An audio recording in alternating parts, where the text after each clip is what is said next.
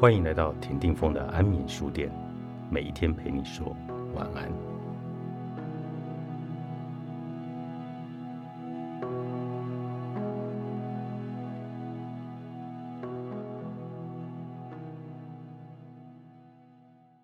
永葆青春，从改变观念做起。一个人是否进入中年，只需要看他是否接受如下的理念：我就是这样了，生活只能如此。认同这种理念的人，从心理上来说，已经告别了青年，迈入了中年。相反，如果一个人不断的憧憬未来，不断的寻求改变，不断的去尝试新的东西，无论他的生理年龄是多少，他始终是青年。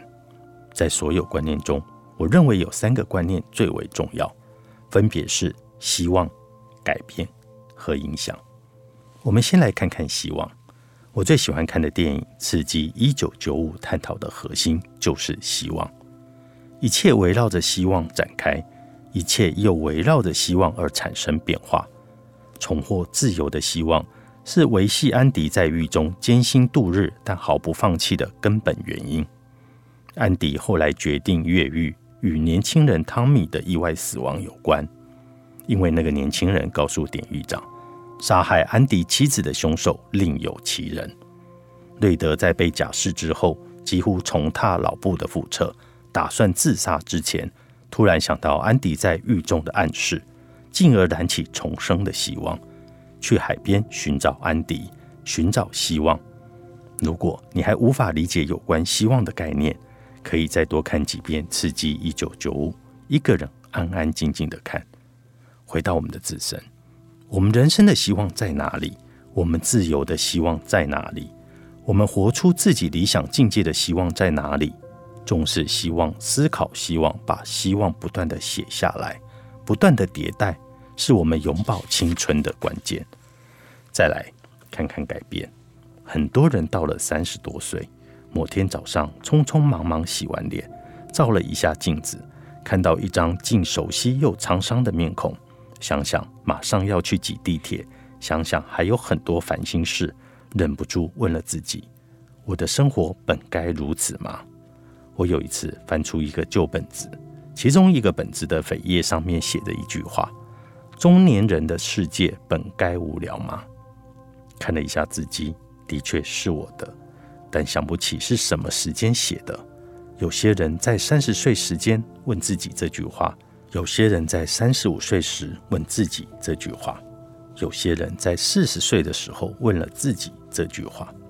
每当这句话在你的内心升起时，你就明确的知道自己对目前的生活工作状态不满。但是我打赌，百分之九十九的人在照完镜子。发现一张既熟悉又沧桑的面孔之后，叹口气，然后继续过着这种并不如意的生活。因为只要放弃这种思考，回到惯常的老路，就会薪资照发，三餐照吃，每年还有几个假期可以去去日本、韩国、欧洲、美国，享受片刻的自由。有多少人真正意识到我要改变，我可以改变？现在改变还来得及吗？真正想到这三句话，并且不断在自己内心重复这三句话的人，不管他是多大年龄才觉醒，至少他从那一刻开始停止向生命腐朽的无尽深渊滑去。最后看看影响。古语说：“穷则独善其身，达则兼顾天下。”但是我们从小被教育的是顾好自己。而且长大之后，大部分的人的确没有实现财务自由，终其一生也未能实现财务自由，因为他们很早就放弃了对财务自由的追求，因为他们放弃了追求财务自由，同时也习惯了鸵鸟式的生存策略，遇到危险就把头埋起来，以为这样的危险不会降临，所以忘记了影响这件事情。其实。每一个人都可以影响身边的人，你可以带给他们好的影响，也可以带给他们坏的影响。如果你不可以的话，能影响的人只是身边的十来个。但是如果你稍微花一些心思，会发现自己的影响力能扩大十倍。如果你认真思考影响力，能坚持做一些小事，比如随时记录和分享，你可能会影响到五百人，甚至一千人。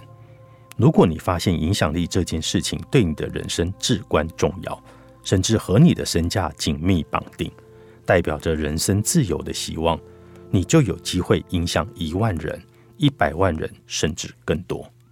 能否意识到影响，结果会有很大的不同。大部分的人抱怨自己得到的太少，单从宏观的角度来看，是他付出的太少，影响面太窄。如果重新梳理因果关系，把提升自己影响力作为追求的根本，那么回报本身反而会变得很简单，就是兑现比例和兑现周期的问题。如果你愿意在纸上，或电脑上写下自己心中对于希望、改变和影响这三个观念的认知，并且在今后的生活中不断的去刷新这三个认知，不断的在生活工作中去实践这三个认知，那么你的人生将会有很大的不同。你有很大的希望会一直活在年轻的状态下，直到八十岁。人生就是有限公司，作者张辉。《金周刊》出版。